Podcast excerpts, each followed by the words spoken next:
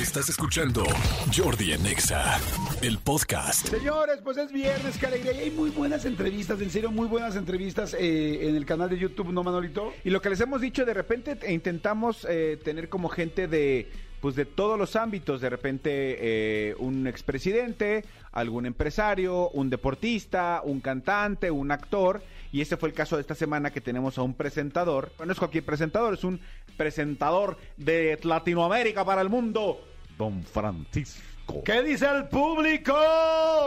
Oigan, sí, señores, don Francisco, en la entrevista en YouTube, escuchen por favor un pedacito. Les vamos a poner un pedacito para que más o menos lo vayan conociendo. Eh, bueno, vayan conociendo la entrevista. A él, evidentemente, lo conocen. Está muy interesante. Escuchen por favor un pedazo de la entrevista en mi canal de YouTube con don Francisco. ¿Hubo algún momento complicaciones en la relación por otras personas, por terceras personas? Bueno, eh, que la persona que tiene popularidad está siempre Expuesta. diga, expuesta a mil cosas. Por ejemplo, yo tuve una demanda por paternidad que se demostró que no era efectiva. Tuve una demanda por acoso que se demostró que no era efectiva. Pero muchas veces me quisieron extorsionar durante la vida, que es lo normal. No sé si a ti te ha pasado, si ya has eh, recibido algún tipo de extorsión de ese tipo en tu vida. Pero en general a las personas que tienen alguna notoriedad, porque es más fácil destruirle la imagen. ¿Cuál habrá sido el momento más duro que recuerda ahorita que han pasado usted y su esposa juntos? Que diga, Es que- wow, que me sacó adelante y que me dijo, aquí estoy. Principalmente por enfermedades. Tuve un hijo cuando era pequeño, muy enfermo. Eh, después eh, creo que el divorcio también de, de mi hija fue duro para mí, duro para mi señora. Eh, y así tuvimos, tuvimos y momentos difíciles conmigo por, por el exceso de estar fuera de la casa, de trabajo, eh, porque de pronto uno no, eh, no estaba suficientemente estable, porque por ejemplo no te estaba yendo tan bien y te, está, te estás poniendo un poco ansioso.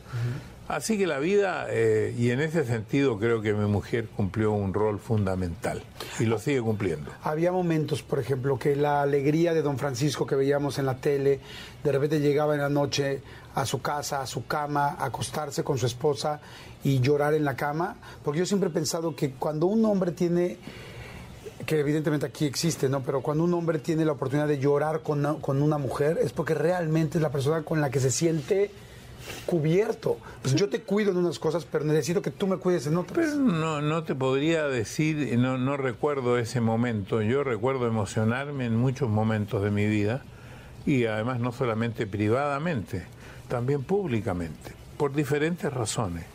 Yo no tengo miedo de llorar, no tengo miedo de decir que me emocioné.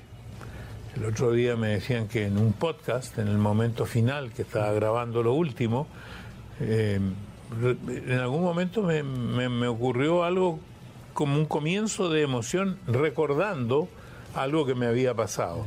Y eso me ocurre muy frecuentemente. Además me, me emociono a destiempo, me doy cuenta porque a veces veo en las eh, películas que yo estoy súper emocionado y miro a la gente a los lados y no le está pasando nada.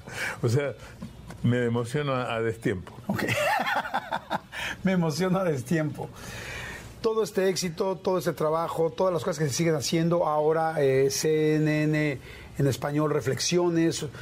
eh, a mí me parece fantástico seguir, ¿no? Seguir haciendo cosas interesantes, seguir promocionando el nuevo canal de YouTube, ¿no? O sea, yo siento que un buen conductor, como evidentemente es usted, nunca deja de ser un buen vendedor, nunca deja de, de generar contenidos, nunca deja de saber, no yo, yo ahorita estoy estamos platicando y no puedo ver, pero siento su cerebro, voy por aquí, voy por acá, voy a esto, termino en tal, promociono tal cosa, regreso a tal. Es, es un es un don, Francisco. un don Francisco. Eso es un don. El- Eso es un don. El, eh, en realidad hay muchas cosas que estamos haciendo. Esto trabajo para esta compañía de salud que se llama Univida, donde hacemos semanalmente este programa de salud, hago estas reflexiones. Estoy ahora en negociaciones, eh, no yo, pero mi nieto lo está haciendo con Disney para hacer eh, un documental sobre la historia de Sábado Gigante. Ok, está fantástico. Estoy por hacer unos programas para otra plataforma, no quiero decir cuál hasta que no tenga el contrato firmado, pero voy a hacer una serie de programas especiales para una plataforma grande. Eso es lo que voy a hacer. A- ahorita que entré, vi los logotipos, los diferentes logotipos en su sala de juntas de Sábado Sí. Gigante y también vi los, las fotos de los equipos. Me imagino, no sé si de cada año o de cada... De cada año, cada, cada- 100 programas se hacía una foto. ¿Qué cosas son las que, porque todo el mundo recordamos momentos, que si el chacal, que si este momento, que si el concurso, que si la soltera, soltera sin compromiso, que si, en fin, son millones y millones y millones de imágenes. Imagínense, tener el récord de mayor tiempo de 5 a 8 horas eh, de un programa cada sábado.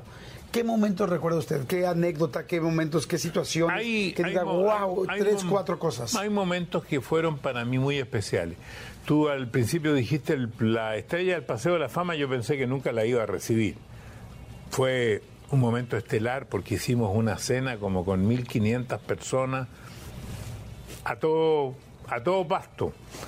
Eh, y así hubo escenas, el último programa de, de Sábado Gigantes, cuando cumplimos 50 años. ¿Tú te refieres a, a hitos de Sí, a esos momentos. O algún momento en específico cuando pasó esto, cuando nos reímos por esto, cuando... Yo diría que cuando hice la primera Teletón, eh, en 1978, sentí que yo había hecho algo que siempre quise hacer y hoy día, después de 43 años, por primer año estoy dando un paso al costado, porque yo sé que ya no puedo seguir liderando esto. Tienen que venir otras personas, porque voy a cumplir 82 años, sería una re- irresponsabilidad de mi parte. Debía haberlo hecho antes, pero me agarró la pandemia. Entonces, son tantas las cosas que tengo por hacer. Escribir este libro, que tiene, no me acuerdo las páginas que tiene, pero tiene como 400 páginas, 380 y tantas. Eh, lo escribí durante la pandemia, escribía muchas horas al día para dejar un testimonio de mi llegada de los 80 años. Y no sé si escribiré otro libro, lo dudo, porque cada libro lo escribí cada 20 años. El que tú dijiste entre la espada y la TV tiene 20 años y este baby tiene como año y medio. Ok, aquí está para que ustedes lo vean. Es además de Editorial Aguilar, Mario Kretzberger, Con ganas de vivir, Don Francisco. Y, y está, es que imagínense nada más de lo que hemos estado platicando ahorita, la cantidad de cosas y anécdotas que hay, y todo está con toda la calma y con todo el detalle en, en el libro. Especialmente la última etapa, esta etapa a la que he tenido que a- a adaptarme. Eh, para eso incluso he tomado un terapista por primera vez en mi vida. ¿Nunca había tomado terapia? No, no, nunca había tenido terapia. Ahora tengo terapia y caferapia, las dos cosas, porque lo, lo veo dos veces a la semana. Y todavía no entiendo bien cómo funciona el sistema, pero yo necesito expli- explicarme muchas cosas, necesito entender eh, cosas que, que estoy viviendo y me parece que es bueno que haya decidido hacerlo. Y ahora yéndome a la otra parte, donde usted no es padre, sino es hijo. ¿Cómo fue la despedida con su mamá? inesperada. Mi mamá murió en un viaje a Alemania. Me llamaron por teléfono, yo estaba en Antofagasta. Había vuelto de un bar. Me llamaron, en ese tiempo no habían celulares, 1974. Y pensé que el que me llamaban por la muerte de un amigo que estaba muy grave, me dijeron, no, tu mamá. La tuve que ir a buscar a mi mamá y a mi papá que estaban en Alemania en ese momento traje el cadáver en, en la bodega del avión mientras el avión se bamboleaba. Veía a mi padre llorar.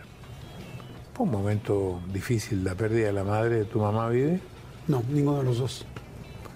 La pérdida de la madre es duro. No sé si lo fue para ti. Claro, por supuesto. Pues digo, yo por supuesto amaba a los dos, pero pues quien la mamá es la mamá. O sea, a- aunque nos duela a todos los padres, jamás creo podremos superar. Muri- murieron jóvenes entonces, Murió a los 52 años, muy joven, de enfisema pulmonar. tu mamá. Ajá, y mi papá murió también de enfisema con problemas de alcoholismo más grande, pero aún joven, 74 años. Qué padre experiencia poder entrevistar a don Francisco, ¿no, amigo? Yo el otro día lo ponía en mis redes sociales y decía que independientemente de, de- de- de la experiencia de estar junto a una persona así de este nivel, hablando profesionalmente, como persona, qué grata experiencia conocerlo a él y a su equipo de producción, qué generosos, qué aterrizados, qué sencillos. Digo, nadie tendría por qué no serlo, pero una persona que lleva 60 años de trayectoria Sí, no juegues. podría ser lo mamila que quisiera. Sí, o sea, llegamos con él, nos esperaron, este, me, me sentó conmigo, con, con él en el camerino a maquillarme, nos maquillamos juntos, platicamos. Para mí, pues imagínense lo que me impacta un conductor con 60 años de carrera, o sea, y un conductor que pues realmente en toda América Latina, Estados Unidos, Sí. México, es tan respetado como Don Francisco, me dio dos, tres consejos, siempre con humildad, siempre lindo, siempre diciendo hay que adaptarse al cambio. Este, Jordi me dijo, ni creértelo toda la de arriba, ni creértelo toda la de abajo.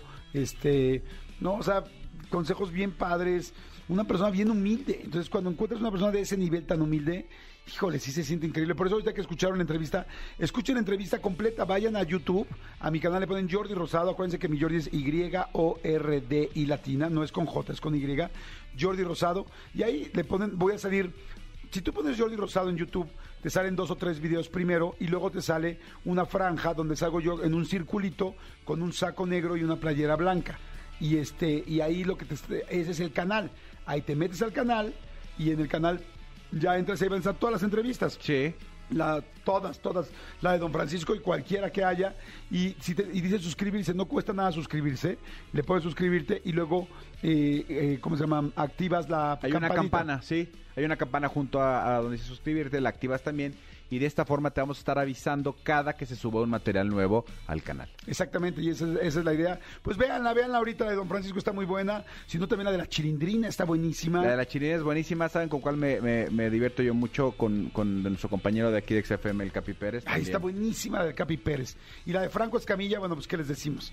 La de Franco Escamilla Franco es la número Escamilla. uno, ¿no? Es la que tiene es la más- que más views, tiene más de 13 millones de reproducciones. Exactamente. Escúchanos en vivo de lunes a viernes a las 10 de la mañana en Exa FM 104.9.